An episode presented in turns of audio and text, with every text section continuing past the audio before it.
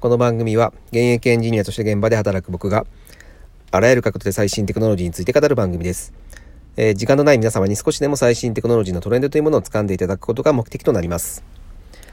はい、えー、今日のテーマはですね、えー、Amazon プライムに NHK オンデマンドってどうなのかっていうお話をさせていただきたいと思います。えっ、ー、と、ここでこれをご存知の方もいるかとは思いますが、えっ、ー、とですね、あの Amazon プライム、Amazon プライムビデオですね。に、えー、NHK の、えー、コンテンツが見れるようになる。えー、まあ、これね、あの、Amazon プライムに入っていれば見れるわけではなくて、えー、追加で1000円ぐらい払うと、えー、今までの NHK の、まあ、龍馬伝とかなんか、大河の、えー、ドラマですね、が見れるようになるという、えー、ニュースが、えー、飛び込んできてですね、結構ね、ネットでも話題になっています。で、これって、え、追加料金なのどうなのとか、ちょっと批判的なこともあったんですけども、えっ、ー、と、僕の、えー、一つの回答としては、えー、この方法はありだなと、センスがいいなというふうに思いました。えー、その理由としてはですね、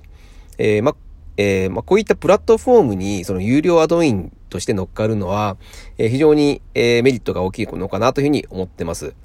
えっ、ー、と、今回ですね、まあ、NHK が乗っかったプラットフォームというのが、えー、Amazon プライムですよね。で、これ面白いのが、まあ、テレビが、まあ、対抗するべき敵として、今一応あの、Netflix とか、えー、Amazon プライムとか、その動画、サブスクっていうのが、えー、敵対視はしているんですが、そこに乗っかるというのが面白い点かなというふうに思いました。なんですが、まあ、この選択は非常に大きなメリットがあるというふうに思ってます。で、えっと、その3つあってですね、大きく、えー、そのメリットですね。えー、まあ、スムーズに見てもらう仕組みがもうすでにあると。うん。まあ、余分に、あの、無駄にこの NHK が、その、オンデマンドで配信する、もう仕組みを作んなくても、まあ、Amazon プライムで、えー、スムーズに見れるんですから、それを、えー、利用できるのは大きいと。で、さらに、えー、会員数が多いというのが、まあ、チャンネルが広がるので、これは非常に大きいかなというふうに思います。Amazon プライム会員はものすごく今増えてますし、え、日本でも多いですので、えー、まあ、目に触れてもらうことがまず多いと。で、えー、Amazon プライムビデオを見ていて、あ、NHK もあるんだと。NHK のコンテンツもあるんだ。あ、有料だけど入ってみようかなって思う人はおそらく多いというふうに思います。はい。で、そこでいざ課金をしようと思った時にですね、えー、これを、まあ、あの、自分の自前でやろうとすると大変なんですが、えー、Amazon プライムビデオ、Amazon 経由で課金ができるので、この辺の課金の仕組みもあるというのも非常に大きいのかなというふうに思います。えー、まあ、これらね、スムーズに見てもらうための仕組みとか、えー、会員数、チャンネルの部分と、まあ、課金の仕組み。まあ、このあたりはですね、もう、あの、メディアとしてはですね、えー、非常に、えー、なんだろう、もう喉から手が出るほど欲しい要素ですので、えー、ここは、えー、非常に大きなメリットあるのかなというふうに思います。ただ、うんと、まあ、こう聞くと、まあ、それじゃあ結局今までの GAFA の搾取、うん、プラットフォームに搾取されるだけじゃんというふうに思われるかもしれないんですけども、えー、まあ、そうとは言えないかなというふうに思います。えー、理由はですね、まあ、こういった動画配信サービスっていうのは、まあ、いくつも今ありますよね。ネットフリックスとか、アマゾンプライムとか、フールとか、まあ、いろいろありますけども、まあ、それらを、えっ、ー、と、まあ、コンテンツ側としては、うん。コンテンツを持っている側としては、それを選択できるんですね。えー、で、まあ、今までスマホアプリとかを使ってもらうのであれば、えー、あの、iOS とか Android 上で動かす必要があるので、そこは、まあ、結構法外なピン跳ねをされても、まあ、文句が言えなかったんですよね。今までのそのプラットフォームっていうのは。なんですが、え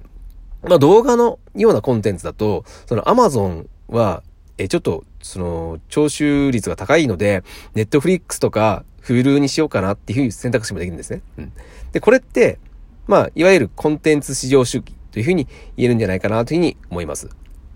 はい。で、えこの、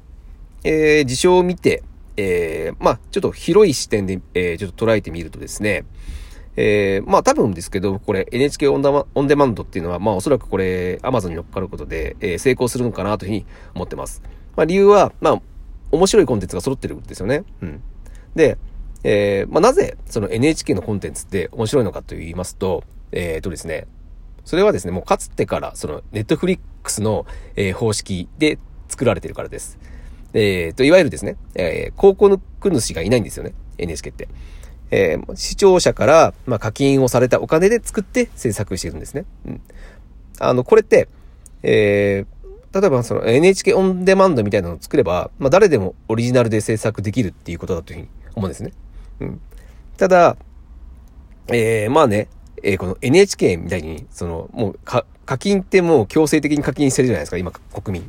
で、NHK みたいに、あらかじめ課金されたお金があるっていう必要があるんですよ。えー、個人クリエイターがやろうとすると。でもそれじゃ無理じゃないですか、個人だと。うん。無理だと思うんですけども、で、そこでどういった一手があるのかっていうところなんですけども、えー、ここで SNS と、えー、クラウドファンディングっていうのがあるというふうに思います。えー、っと、こんな流れを、え、僕は想像してます。え、まずですね、えー、世界観、自分の、え、作る、クリエイトするものの世界観がわかるコンテンツを、まあ、SNS で発信していくと。え、そうするとファンがつくんですよね。うん。まあ、これは今までの流れと同じなんですけど、で、そこでファンがつくと。そしたら、えっ、と、ぜひこの世界観でオリジナルコンテンツを作ってほしいと、いう声が上がると思うんですね。なので、えー、作りますと。コンテンツを作るので、えー、お金を、えー、課金してくださいと。そこで、え、クラウドファンディングをすると。うん。で、そこで、お金を徴収というか、お金を集めてですね、え、作ると。コンテンツを。で、まあ、例えば Amazon プライムのようなプラットフォームで、それを有料配信すると。で、それが面白ければ、え、当然ダウンロードしてくれますし、さらにコンテンツにお金をかけられるようになると。だこういった流れで、まあ、完全に個人ではちょっと難しいのかもしれないんですけども、えー、例えば小さい制作会社、うん、今まで日の目に出なかったような小さい制作会社であっても、えー、その世界観っていうのが、え、人気になって、えー、Amazon プライムのようなでかいプラットフォームで、えー、配信されるようになれば、え、非常に可能性が大きいのかなというふうに思います。はい。で、で、今までは、まあね、こういったね、プラットフォームになろうなろうって日本はずっと言ってきたと思うんですけども、そうじゃなくて、もう、これからはそのプラットフォームを利用して、自分の好きなことをするという、まあそういったことが、まあ一応この2020年代の正解の一つになるんじゃないかなというふうに僕は思ってます。もう大きい組織にそのいる必要はないんですよね。うん。まさにその個人でも勝負できる世界になっているというふうに思います。で、これは、えっ、ー、と、あの、映像だけじゃなくてですね、うん、音楽もそうだし、えっ、ー、と、こういった音声コンテンツでもそうだと思います。で、あとはまあゲームとかですね。まあそういった様々なコンテンツでも、えー、こういったことができるんじゃないかなというふうに思います。まあ今はね、その YouTube でこういったことをやっている人もいるんですけども、まあいつかね、その、こちら側、えっ、ー、と、ダイレクトに課金される側のビジネスになるというふうに僕は、えー、思ってます。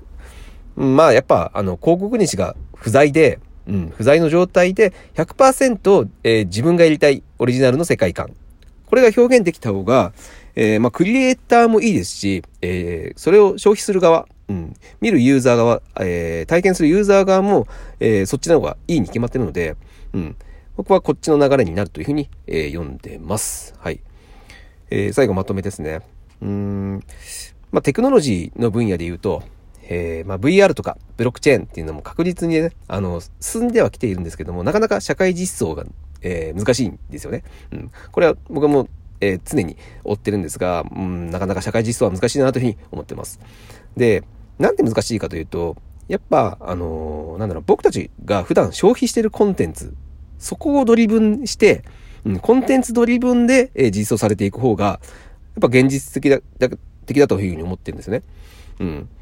で、やっぱその VR とかブロックチェーンとか、例えば、えっ、ー、と、個人のコンテンツを売るってなった時に、まあ VR、VR は、やっぱ個人でももう今作れるような時代になってるので、やっぱ個人、個人コンテンツでそういった VR っていうのは流行っていくのかなと。あとは、やっぱその個人の、えー、クリエイトする、えー、自分のコンテンツだっていうふうに証明するための、えー、仕組みもこのブロックチェーンみたいなのを使うと、えー、健、健康な、えー、セキュリティもできるし、状態で、えー、配信できるので、まあ、こういったことに使われることによって、えー、テクノロジーというのが、えー、なんだろうな、えー、世の中に、えー、実装されていくっていうふうに僕は思ってます。はい。まあちょっと最後はね、そのテクノロジーについてちょっとお話をしてしまいましたけども、えー、まあ Amazon プライムに、Amazon プライムビデオに NHK